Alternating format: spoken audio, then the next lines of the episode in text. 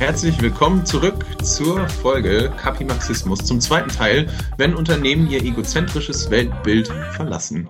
Und jetzt wollen wir drüber schwenken über die, ähm, ähm, ja, über eine Utopiephase. Wie könnte es denn besser sein, als ähm, eine sehr stark profitmaximierende und dem Shareholder-Value-Ansatz ähm, diese Prinzipien zu verfolgen? Was, was, wie, wie sähe denn eine, eine, ja, besonders sinnvolle Welt für uns aus? Martin. Ui, das ist ja mal eine sehr enge Frage, die du hier aufwirfst. äh, ja, da kann ich mir viel vorstellen, aber ähm, ich glaube, ähm, für mich war, was dieses ähm, Thema angeht, tatsächlich, und ich habe das, glaube ich, auch ähm, äh, letztens auch schon mal wieder erwähnt, so, so der, der Herr Müntefering, manche kennen den ja noch, der hat mal irgendwas gesagt, das fand ich damals erstmal so ein bisschen schräg. Der hat mal gesagt, Wirtschaft ist für die Menschen da. Und ähm, ich glaube, ähm, wir sehen global ähm, schon seit vielen Jahren auch ähm, einen Trend, bei dem man sich die Frage stellt, ob das denn, äh, ob das gilt. Oder ich würde es mhm. zumindest auch in Frage stellen. Ich glaube, wir haben viele äh, Unternehmen mittlerweile auch weltweit, äh, für die das auch gilt, auch wenn sie, ja, wie ihr sagt, kapitalistisch organisiert sind in ihrer Inhaberschaft, die trotzdem auch ähm, schon andere Wege gehen auf bestimmten Ebenen, aber es sind eben nach wie vor immer noch viele Strukturen so, dass ähm, ähm, Leute abgehängt werden, Volkswirtschaften äh, Schwierigkeiten haben und auch die Menschen, die, die, dann, die dann dort äh, leben und auch in unserer Volkswirtschaft ähm, haben wir meines Erachtens zum Beispiel durch den Ausbau äh, der prekären Beschäftigungsverhältnisse, so seit den 90er Jahren ist das ja ein Trend, der stattgefunden hat. Manche sagen ja, weil der Billiglohnsektor jenseits der Grenze weggefallen ist, die es bis 89 gab. Also es gibt schon auch Tendenzen, die mir nicht gefallen, wie ähm, was ich mir aber ähm, äh, vorstellen könnte, wäre tatsächlich, dass wir ähm, ganz generell strukturell, wenn die Menschen es mögen, hier auch den einen oder anderen Block mal setzen müssten, äh, was so die Möglichkeit gibt, ähm, überhaupt solche äh, negativen Strukturen entstehen zu lassen. Also da, da gibt es ja auch schon verschiedenste Beispiele, die diskutiert worden sind, wie die funktionieren, ähm, müsste ich mir an, angucken, aber so, so solche Steuern auf ähm, Kapitaltransfers, ähm, ich glaube, so in den 90er Jahren entstanden, mhm. wo man einfach mal gucken müsste, dass dann auch ähm, vielleicht Politik ähm, Handlungsfelder zurückerobern könnte. Ähm, ansonsten ist es natürlich schwierig, wenn ich eine Volkswirtschaft verantworte und die Unternehmen und das private Kapital sich wegbewegen will, dann habe ich immer wieder diese Problematik auch, stimmt das, stimmt das nicht und wie gehe ich damit um?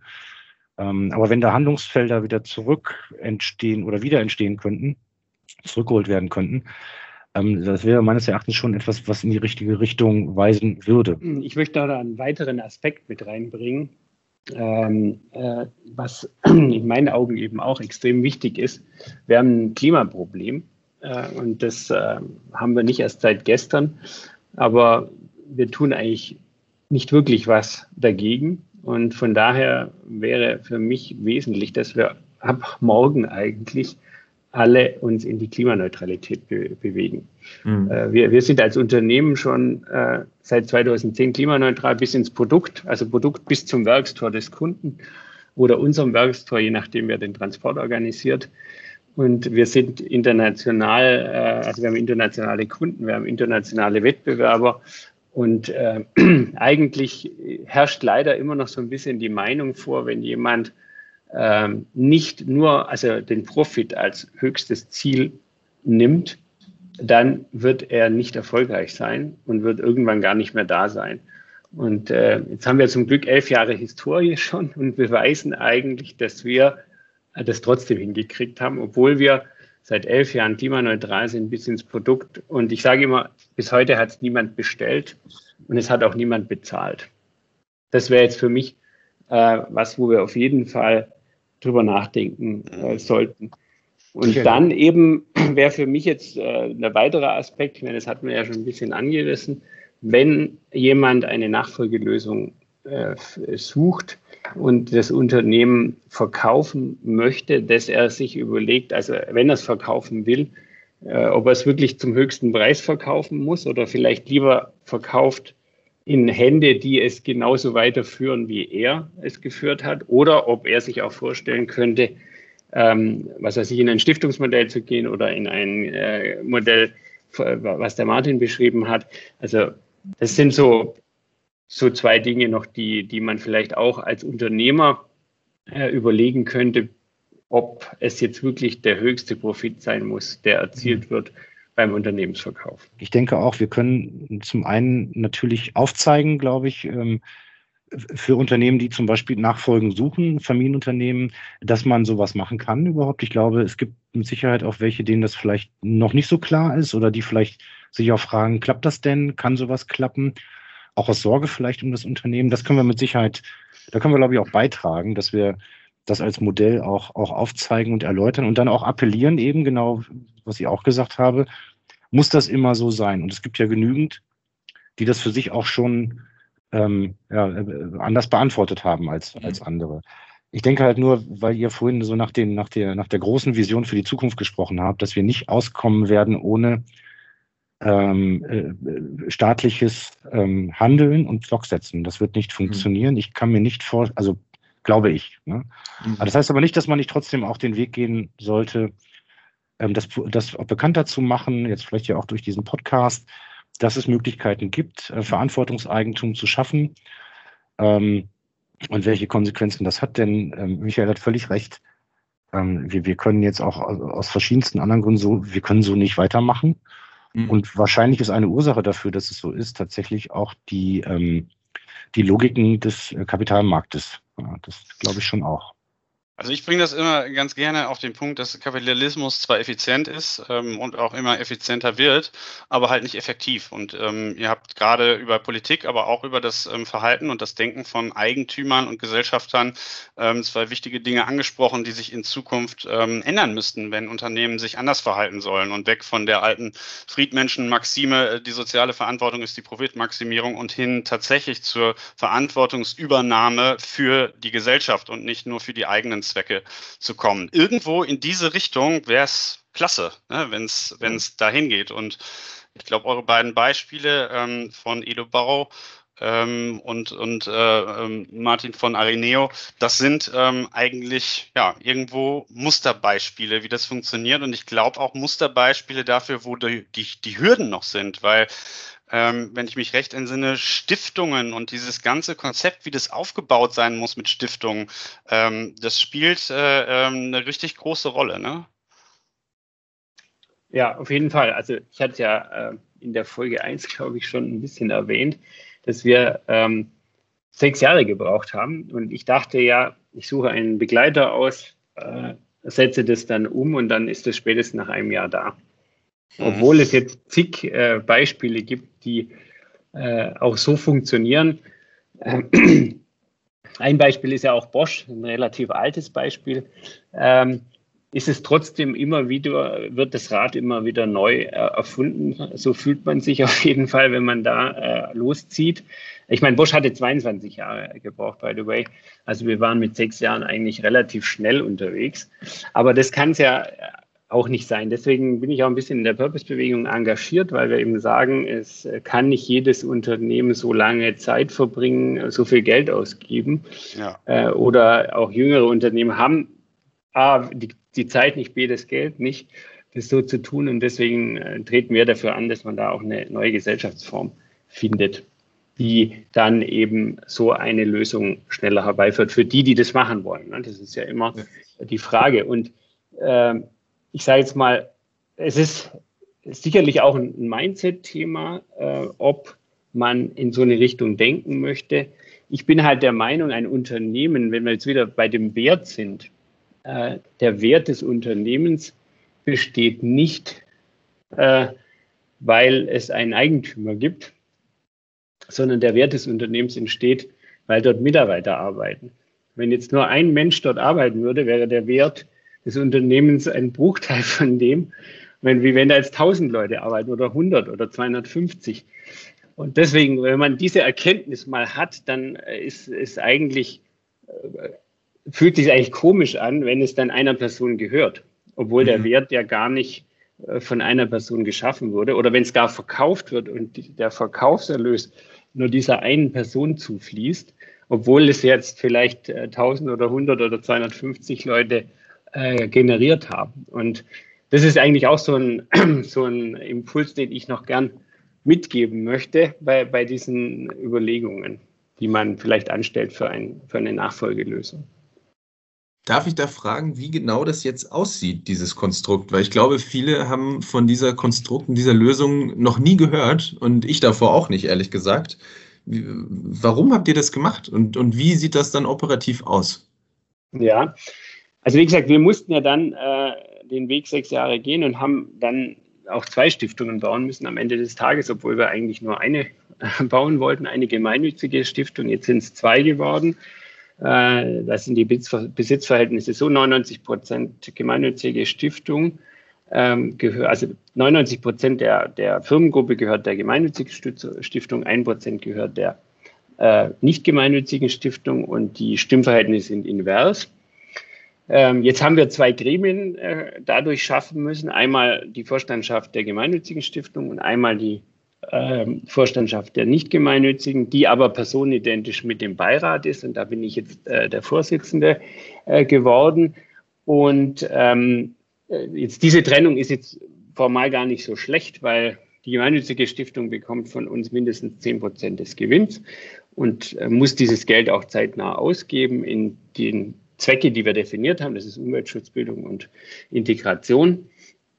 Und ähm, auf der anderen Seite habe ich praktisch die Leute, die ein bisschen Ahnung von dem Unternehmen haben sollten, die da als Bearingspartner zur Verfügung stehen. Und das ist natürlich ein bisschen anderer Personenkreis. Ähm, das Unternehmen selber oder die Unternehmensgruppe arbeitet genauso wie, wie vorher, als äh, ich der einzige Eigentümer war. Da hat sich jetzt überhaupt nichts verändert und das war ja auch die Absicht. Ich wollte ja auch eine Lösung finden, die an diesem Konstrukt nichts ändert, dass die auch, ähm, wie Martin das auch geschildert hat, das, äh, das Geld im Unternehmen lässt, um äh, sich weiterzuentwickeln, um Mitarbeiter abzusichern, um, ähm, um vielleicht für auch eine schlechte Zeit mal gerüstet zu sein und so weiter. Und ähm, und das nicht irgendwie an irgendwelche Gesellschafter ausschüttet. Also der einzige Ausschüttung ist 10 Prozent, äh, mindestens 10 Prozent an unsere Stiftung, die damit okay. aber natürlich gemeinnützige äh, Dinge äh, unterstützt oder eben aktiv auch antreibt. Das war jetzt uns auch wichtig, dass wir da aktiv auch neue Projekte auf, äh, in die Welt bringen, die es ohne die Stiftung äh, nicht gegeben hätte. Da, da sind wir ja quasi an dem Punkt, Martin, du hast auch vorhin gesagt, ja, dass die Politik auch ähm, äh, wirklich Weichenstellungen machen muss in Zukunft, um für Unternehmen auch so einen ja, ähm, eher gesellschaftlich gemeinwohlorientierteren Pfad einzuschlagen. Und da sind wir ja auch an dem Punkt, wo ähm, rechtlich einfach ähm, so eine Employee-Owned Company und damit zum Beispiel eine Steuererleichterung über Gemeinnützigkeit oder ähnliches ähm, was wir heute nicht haben. Ne? Also wo deswegen dieses komplizierte Stiftungskonstrukt notwendig ist. Ähm, ist das, Martin, bei euch auch so ähm, oder ist das einfacher geregelt? Weil für mich hört sich sehr, sehr kompliziert an. Also steuerlich hat es keine Auswirkungen. Also um nur um das auch nochmal klarzustellen. Okay. Ne? Also auch der, wir zahlen genau die gleichen Steuern, die wir vorher bezahlt haben. Okay.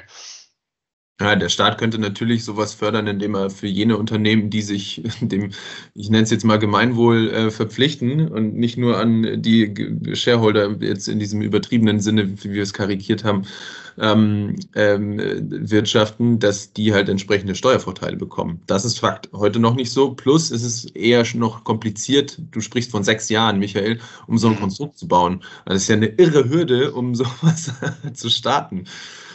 Und man also gibt auch noch Geld aus als ja. Berater. Ja, ja, genau.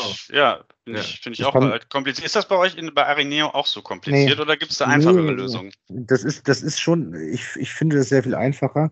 Wobei wir, wir haben mit Sicherheit auch eine Herausforderung. Michael, ich weiß gar nicht, ob das bei euch nicht auch so ein Thema ist, weil wenn man diese Werte transferiert, ne, also so Inhaberschaften und so weiter in Unternehmen, äh, dann ist man schnell so bei steuerbaren Vorgängen. Ja? Also das hat, da, da kommt schnell so die Frage auf, ja, was ist denn das jetzt steuerlich? Ja. Und äh, das ist meistens die Problematik, die es zu lösen gilt. Ansonsten wäre es gar nicht so kompliziert. Ne? Ähm, also was auf jeden Fall, also gerade zu dem Thema, was man auf jeden Fall machen muss, wenn man, also das haben wir jetzt auch gemacht, eine verbindliche Auskunft beim Finanzamt einholen, dass man nicht irgendwann eine Überraschung dann bekommt und ja. irgendwelche Steuernachzahlungen bekommt für ja. Sachen, die jetzt nicht äh, was verändert haben, sage ich jetzt mal, wo ich jetzt was davon äh, gehabt hätte oder was profitiert hätte, da würde ich dann nur noch mal Geld zahlen für was, was ich nie bezahlt hätte, hätte ich jetzt die äh, Stiftung nicht gegründet. Das, ist, das, sind, so, das sind so Themen, das, was du jetzt auch äh, ansprichst. Das, das, heißt, um da sicher zu gehen, musst du das auch machen und das ist ja. auch nicht umsonst. Äh, das kostet richtig Geld, wenn man so eine verbindliche Auskunft äh, einholt. Ja, ich wollte, ich weiß nicht, ja, also wir, wir wählen ja einen anderen Weg. Ne? Ähm, ähm, also wir haben, wir haben, unser Zielszenario ist tatsächlich ähm, sowieso so ein klassischer Bundesligist. Ne? Also wer jetzt so ein bisschen Fußball interessiert ist, und zwar nach der alten oder der Zwischenlesart. Also es gibt einen Verein, ähm, da sind die Leute mit Herzblut drin. Ähm, und dieser Verein ist dann vielleicht Inhaber der, der, der aktiven Fußball GmbH. Mhm. Und diese Fußball GmbH ist eigentlich die operative Gesellschaft. Ne? Also das wäre jetzt die Arineo GmbH. Und der Verein nimmt Einfluss darüber, dass er eben äh, ähm, Aufsichtsräte bestimmt, zum Beispiel, die dann wiederum Geschäftsführer bestellen.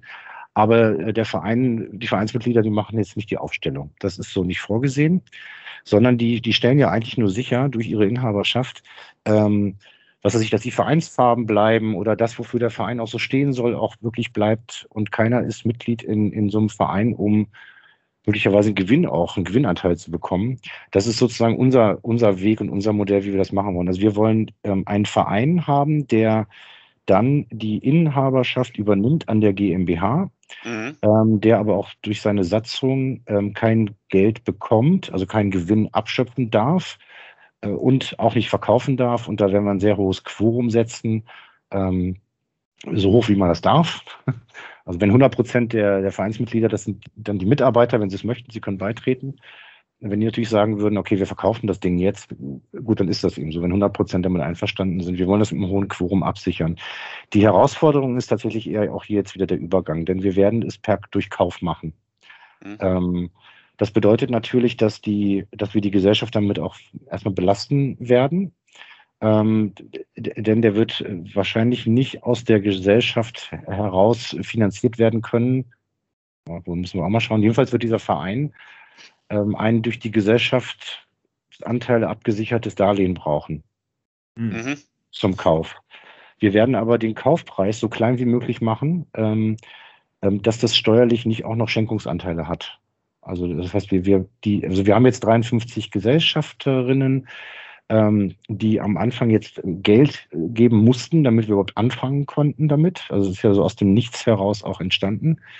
Ähm, und das sind aktuell die, die Inhaber und die verkaufen das dann, die Anteile an diesen Verein. Das ist im Moment das Konzept, ne, mit, mit dem wir jetzt arbeiten. Das ist ein bisschen anders als, glaube ich, das Stiftungsmodell oder wahrscheinlich sogar deutlich anders, aber das ist unser Modell. Ne, haben wir auch von Anfang an bekannt gegeben. Die Zielsetzung ist für uns das Wichtige, ähm, dass wir dann wirklich dahin kommen, ein, also eine, ein Unternehmen zu haben, was ähm, eben ein Purpose-Unternehmen ist, abgesichert durch die Inhaberschaft äh, eines Vereins. Ja. Der nur aus Mitarbeitern bestehen darf, übrigens auch. Ja. Ah. Jetzt haben wir ganz viel über so technokratische Sachen gesprochen, über, ja. über, Steuern und über Systeme und so weiter. Was ist denn mit den Menschen jetzt? Ja, wie fühlt sich denn das an? Und vor allem, wie nehmen die Betroffenen das an? Also, ich, das ist ja mit wahnsinnig viel Veränderungen auch ähm, äh, verbunden und Veränderung hat immer auch einen schmerzhaften Anteil. Ähm, Michael, wie ist, hat das bei dir funktioniert? Hast, wurdest du immer sofort richtig verstanden? Haben da alle gejubelt? Und auf einmal müssen ja auch mehr Leute Verantwortung vielleicht übernehmen. Das ist ja auch erstmal unangenehm. Ja, also ich sage jetzt mal, im Wesentlichen äh, ändert, äh, ändert es ja jetzt für die Mitarbeiter nicht so viel. Also ich sage jetzt mal, es verändert die Sicherheit vielleicht noch, weil die wird äh, deutlich erhöht weil der Eigentümer Michael Hetzer hätte ja jeden Tag aufwachen können oder einen der Briefe annehmen können, die er jeden Monat bekommen hat, äh, das Unternehmen dann doch zu verkaufen. Äh, das ist jetzt einfach ausgeschlossen. Also ich hätte es nicht gemacht, aber äh, theoretisch wäre es möglich gewesen. Also von daher ist es für die Mitarbeiter äh, natürlich äh, mehr Sicherheit. Äh, trotzdem haben wir damals eine Betriebsversammlung äh, gemacht und da gab es wilde Spekulationen, was jetzt äh, ähm, da verkündet wird. ich habe ja im Voraus gesagt, es ist etwas Positives. Und da gab es dann trotzdem die Spekulation, wir werden verkauft. Ich weiß nicht, ob das jetzt positiv gewesen wäre, aber es waren auch ganz nette Sachen. Wir bekommen ein drittes Kind weiß ich jetzt nicht, ob ich dafür eine Betriebsversammlung einberufen hätte. Oder wir fahren alle nach Brasilien zur Fußball-WM. Ganz nette Idee. Oder jeder bekommt einen Baum geschenkt. Auch eine nette Idee. Aber es war dann eben doch, äh, dass wir das Unternehmen in eine Stiftung überführt haben. Aber ich sage es mal, da hat sich jetzt äh, nichts verändert. Was, was allerdings, ähm, du hattest es ja schon angesprochen mit der Verantwortung, ähm, äh, das ist für mich wesentlich. Also in so einem äh, Konstrukt, in so, einem, in so einer Stiftungslösung oder Verantwortungseigentumslösung äh, braucht es eine gewisse Unternehmenskultur, äh, das eben äh, schon relativ viel Eigenverantwortung bei den Mitarbeitern ist, dass eine Selbstorganisation auch. Äh, stattfindet, weil sonst der Patriarch dann ja fehlen würde oder diese Leitfigur äh, ich hatte auch einen älteren Berater, einen Professor an, an einer Hochschule, der mich besucht hat ähm, und mich beraten wollte. Und der hat mir gesagt, also Herr Hetzer, das machen Sie auf jeden Fall mal nicht. Und dann sage ich, warum mache ich es nicht? Ja, weil es fehlt ja dann die Leitfigur. Und dann sage ich ja, aber wer sagt denn das? Äh, weil er war der Meinung, meine Kinder müssen das übernehmen. Und dann habe ich gesagt, ja, und woher wissen wir, dass die Kinder die Leitfigur sind? Also es kann natürlich sein, es kann aber auch genauso gut ja auch nicht sein. Das hat jetzt nicht nur, weil sie meine Kinder sind, sind sie zwingend eine Leitfigur oder wollen das auch sein. Ich meine, das ist das Nächste doch. Also man muss ja auch die Leute noch fragen, die es dann machen sollen. Ähm, ja, trotzdem, es funktioniert nicht. Er hat mir dann, ist dann gegangen und hat mir noch einen handgeschriebenen Brief geschrieben, wo er das nochmal bekräftigt hat. Er kann jetzt nichts mehr für mich tun, so nach dem Motto. äh, aber er wollte es nochmal gesagt haben, dass er mir zwingend, also dass mir da dringend davon abrät, äh, jetzt äh, äh, eine Stiftungslösung hier für das Unternehmen umzusetzen. Dir ist nicht zu helfen, Michael. Ja, genau. Verantwortungs Verantwortungseigentum, das Stichwort habe ich rausgehört. Ein, ein Teil äh, dieser Verantwortungseigentums, dieser Idee ist ja, ähm, dass die Gewinne einer Organisation ähm, am Ende eines jeden Jahres eben nicht ne, Selbstzweck sind, sondern als Mittel eingesetzt werden und reinvestiert werden in das Unternehmen, was natürlich auch ähm, dann Auswirkungen hat auf äh, ähm, die Renditeerwartung, die also nur gekoppelt ist eigentlich an die Reinvestition. Das ist eine Reinvestitionserwartung. Ähm, und ich frage mich, Martin, äh, bei, bei euch bei Areneo, ähm, äh, wie macht ihr das letztlich? Also welche Entscheidungsprozesse stehen dann dahinter? Ist dann der Verein einfach mit seinem Vorstand, äh, der dann äh, darüber entscheidet, oder bin ich als Mitglied des Vereins und damit als Mitarbeitender bei Areneo auch irgendwie an dieser, ja, ist ja letztlich eine strategische Frage, bin ich da mit dran beteiligt? Also in der, in der jetzigen Idee, das kann sich ja irgendwann ändern, ist das nicht so. Ähm, die Beteiligung, und da kann ich Michael nur ähm, beipflichten, äh, die Beteiligung an dem Geschehen ähm, ist viel stärker äh, in, in der Eigenverantwortung im, im, ich sag's mal, im unternehmerischen betrieblichen Geschehen. Also Selbstorganisation, Eigenverantwortung, ohne das kommt es gar nicht aus. Das heißt, hier werden ja dann auch in verschiedensten Diskussionsprozessen solche Fragen beantwortet, aber eben innerhalb der Unternehmung und mhm. nicht auf der Ebene des Eigentümers.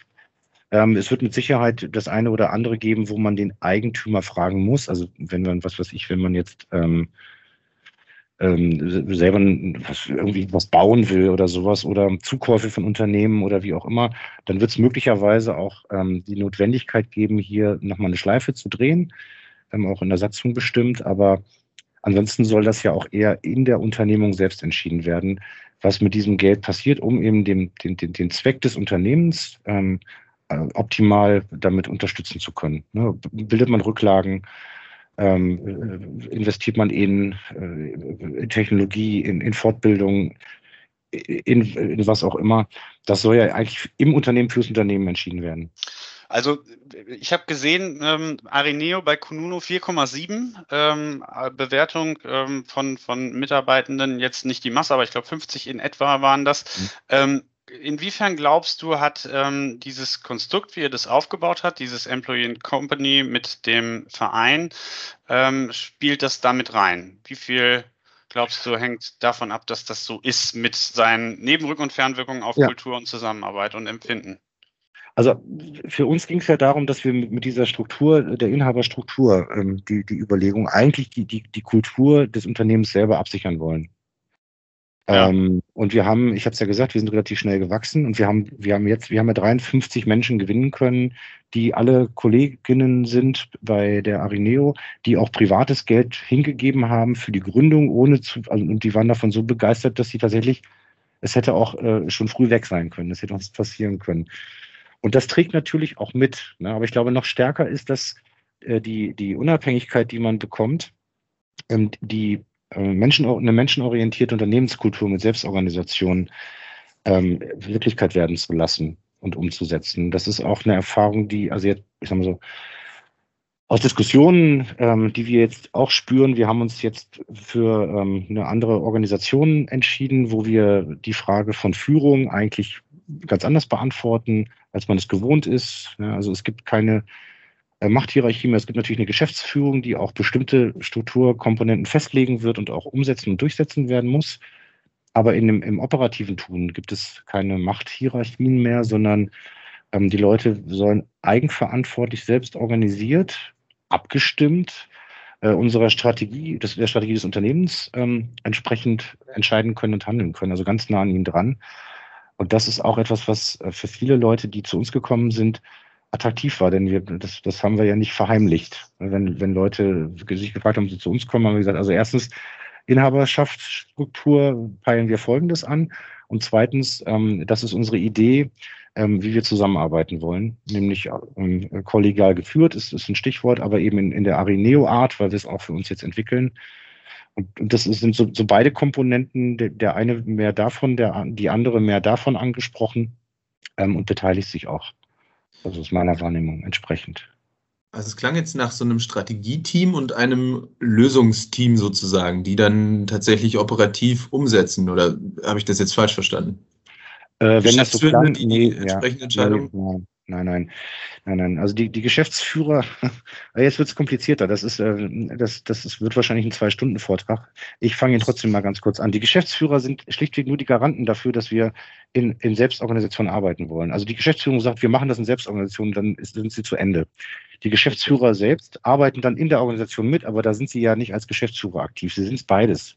Und wir wollen das ziemlich stark, genau, die wechseln ihre Rolle. Wir wollen das ziemlich okay. stark äh, auch kommunikativ darstellen, mhm. damit das auch klar ist, das kann man nie ganz äh, wegkriegen. Und in dem eigentlichen Spielfeld, wo man sich äh, sortiert und aufstellt, und wir haben ja ein sehr, äh, wir, haben ja sehr, wir müssen ja sehr variabel sein. Technologisch verändert sich bei uns sehr viel. Kundenbedürfnisse verändern sich sehr stark. Wir müssen dem ganz stark begegnen können. Das ist auch eine ganz wichtige Komponente und eine Erfahrung. Und deswegen brauchen wir eine sehr starke Selbstorganisation. Und strategische Grundlagen äh, macht man gar nicht so oft. Ne? Also die, die, die, die ganz groben Grundlagen, die macht man einmal für drei Jahre und reviews die immer nur ganz kurz. Die eigentlichen Spielfelder, wo man dann auch Marktzugänge findet äh, mit seinen Dienstleistungen und Technologien, die man hat, äh, das macht man auch so einmal im Jahr. Ähm, aber das findet dann eben in den entsprechenden Teams statt, die sich dort auch bewegen und die Zusammensetzung wird dann auch in den Teams bestimmt, wer ist sinnvollerweise dabei und wer nicht. Das ist die Stoß- und Zielrichtung. Michael, wenn du bei euch bei Elobau reinguckst in die Organisation, ähm, was würdest du sagen, sind so die größten Vorteile und was ist so das größte Hindernis ähm, in der Umsetzung ähm, dieser Employee-Owned Company? Und ich meine jetzt nicht diese Struktur mit, mit, ähm, mit den äh, Stiftungen, sondern tatsächlich nach innen in die Organisation geschaut. Ähm, Vorteile in der Organisation und Hindernisse bei der Umsetzung. Was würdest du sagen? Also ich, ich, sehe jetzt eigentlich äh, gar kein Hindernis. Äh, das ist schon mal gut. Ich, ja, also das sehe ich jetzt gar, gar keins. Und äh, wir waren schon immer ähm, in der Organisation auch in so einer Selbstorganisation unterwegs. Da sind wir auch nicht am Ende. Da, ich weiß nicht, ob man da überhaupt irgendwann mal am Ende ist, wahrscheinlich nicht. Ähm, und da arbeiten wir auch intensiv weiter dran. Also wir, die Mitarbeitenden, also ich nicht mehr aktiv, weil ich äh, ja die Beiratsrolle habe. Ich bin operativ gar nicht mehr im Unternehmen tätig, aber ähm, äh, da, da, sehe ich äh, keinen Unterschied. Aber das war ja das, was ich vorher schon äh, gesagt habe. Wenn jetzt das Unternehmen eben äh, sehr hierarchisch organisiert gewesen wäre, ähm, dann wäre es vielleicht schon ein, ein Problem gewesen oder ein Hindernis, jetzt in so eine Form zu wechseln, mhm. weil weil dann einfach äh, die Leute ja gar nicht damit umgehen können, dass sie jetzt plötzlich äh, sich selber organisieren oder selber entscheiden, was vielleicht vorher immer eskaliert wurde äh, bis zur höchsten Stelle und da dann die Entscheidung kam, okay, jetzt hat er entschieden, also können wir es jetzt so machen. Wenn es falsch war, hat er halt äh, das Problem. Mhm. Ähm, muss man halt selber entscheiden, aber das, hat, das hatten wir ja vorher schon. Also da, und da sind wir aber auch weiter noch dran. Also das, äh, das ist noch nicht am Ende. Und deswegen würde ich sagen, kein, ähm, kein, ähm, kein Hindernis kein Hindernis ist schon mal gut. Was würdet ihr denn ähm, heutigen Entscheidern in Unternehmen aus den Erfahrungen, die ihr jetzt gemacht habt ähm, mit äh, Employee und Company, dem Weg dahin, das, was ihr jetzt im Unternehmen erfahrt, was eine ähm, stärkere Purpose-Orientierung angeht, was eine stärkere ja, oder Auflösung der, ähm, der typisch kapitalistischen Struktur, ähm, Gesellschafterstruktur angeht. Was würdet ihr heutigen äh, Entscheiderinnen und Entscheidern in Unternehmen empfehlen, wenn ähm, sie Schritte auf diesem Weg machen wollen, ohne jetzt einen Sechsjahresprozess am Bein zu haben oder einen Verein gründen zu müssen? Was wären kleine Steps aus eurer Sicht? Ja, also wir, also wir bieten uns jetzt zum Beispiel, oder jetzt auch speziell ich äh, biete mich schon auch an, wenn jemand sowas äh, umsetzen möchte, dass äh, ich da zur Verfügung stehe, um einfach mal auch äh, in den Austausch zu gehen. Ich war damals auch froh, Menschen ansprechen, dass ich ans Menschen ansprechen konnte, die diesen Weg schon gegangen waren und was für Hürden und so weiter und was es für Überlegungen gibt und wie man irgendwas gestaltet. Äh, das ist auf jeden Fall was, äh, was ich auch anbieten kann und was, ähm, was die Leute dann, äh, ja, weil es ja doch ein Schritt ist, den man, den man geht. Ähm, aber es ist letzten Endes halt ein, ähm, ein Mindset-Thema, das hatte ich ja auch schon mal gesagt. Äh, mhm. Zunächst mal muss man selber eigentlich sich im Klaren sein, ob man sich enteignen möchte oder nicht. Ja, wenn man das sich gar nicht vorstellen kann, äh, dann äh, kann man diesen Weg auch nicht gehen. Also das ist so die, die wesentliche Frage. Ne? Ich meine, die für die in unserem Fall 999 Menschen hat sich nicht so viel verändert. Die wesentliche Veränderung war bei der einen Person. Aber ich würde es jeden Tag wieder so machen. Wäre eine Transformation vorher zu einer Selbstorganisation in der Organisation notwendig? Ja, also für meine Begriffe schon. Das wäre ja ein konkreter Schritt, ne? Ja. Zu sagen, mhm.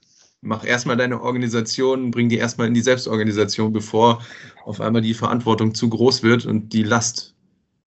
Ja, da, sonst, sonst, sonst droht es vielleicht tatsächlich ähm, auch zu scheitern. Da gebe ich dir, gebe ich dir völlig recht, Michael. Das das Vakuum, was ansonsten entsteht, wenn man das anders organisiert hat, durch Inhaber, ähm, ich nenne es jetzt mal Macht, äh, dann auch die operativen Entscheidungen äh, mit, mitzugestalten und alle haben sich daran gewöhnt, dann kann das tatsächlich problematisch sein. Also an der Stelle, glaube ich, ist es auch wirklich wichtig, ähm, sich über so etwas im Klaren zu sein, ähm, was das auch heißt. Und vielleicht ähm, auch nochmal, was ich nochmal gerne sagen würde an Leute, die über sowas nachdenken, vielleicht es geht nicht darum, ähm, dass, man, dass man Sozialismus einführt, ganz und gar nicht.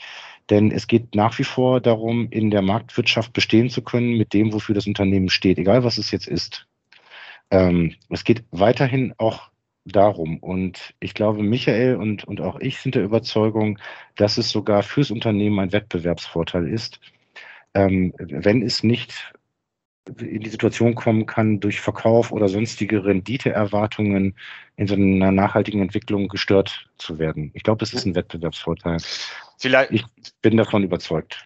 Vielleicht ist ja, es ja sogar auch ein, Vielleicht ist es ja sogar auch ein Vorteil ähm, äh, zu sagen, gerade ähm, eine nicht überhöhte Renditeerwartung ähm, ist ein strategischer Vorteil, wenn es um die langfristige Entwicklung einer Organisation am Markt geht. Denn ja. eine überhöhte Renditeerwartung, das leben wir ja heute auch, auch häufig ja. bei, bei Führungskräften, die dann kurzfristige Zielvereinbarungen haben. Ne? Jetzt schnell nochmal ja. die Rendite hochschrauben, schnell nochmal den Umsatz reinhauen, schnell nochmal irgendwas verkaufen, damit ich meine Zahlen erreiche. Das ist ja auch wirtschaftlich nicht nachhaltig für Unternehmen. Mhm. Für uns ist das sogar noch eine ganz wichtige Komponente. Ähm, äh, wir machen das ja auch nicht einfach nur so alles irgendwie so, weil irgendwann muss, irgendwas muss man ja machen. Wir wissen ja auch, was wir machen und warum. Also für uns ist es so, wir, wir machen das für unsere Kunden und wir versuchen unsere Kunden eben ähm, ähm, äh, erfolgreicher zu machen in, diesem, in dieser Sphäre von Digitalisierung und IT-Nutzungen. IT Und auch für unsere Kunden ganz speziell ist das ein Vorteil, wenn bei uns die Menschen bleiben und nicht gehen.